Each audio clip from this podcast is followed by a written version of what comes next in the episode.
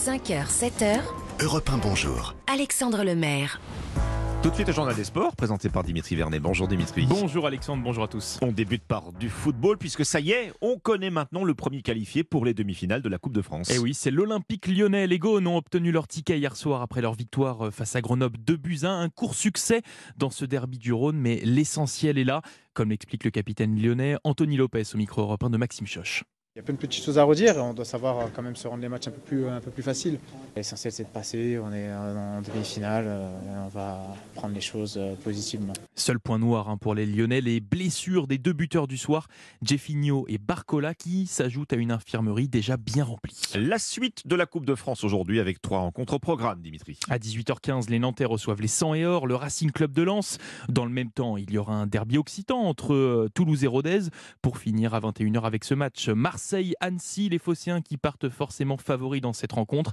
Ils sont deuxièmes de Ligue 1 alors que les Savoyards, eux, sont dixièmes de Ligue 2.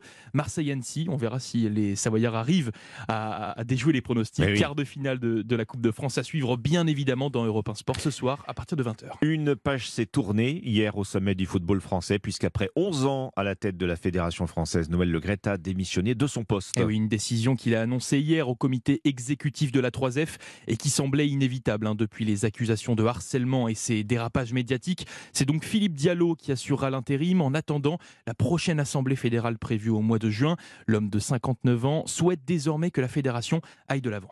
Moi, ce que je souhaite aujourd'hui, c'est que la fédération euh, continue sa modernisation, qu'elle soit irréprochable dans les comportements, et puis aussi qu'elle soit plus démocratique pour faire en sorte que euh, la fédération française soit euh, l'expression la plus large possible de ces 12 000 clubs, de ces 2 millions de licenciés. Philippe Diallo au micro européen de Cyril de la Morinerie. De son côté, Noël Legrette conserve cependant son statut au sein de la FIFA en tant que représentant français de la grande instance internationale du football. Le reste de l'actualité sportive en bref, Dimitri. Du tennis avec le retour gagnant de Novak Djokovic. Après son titre obtenu à l'Open d'Australie, le numéro 1 mondial a remporté son premier match au tournoi ATP de Dubaï. Victoire en 2-7 hein, face au Tchèque Thomas Matchak.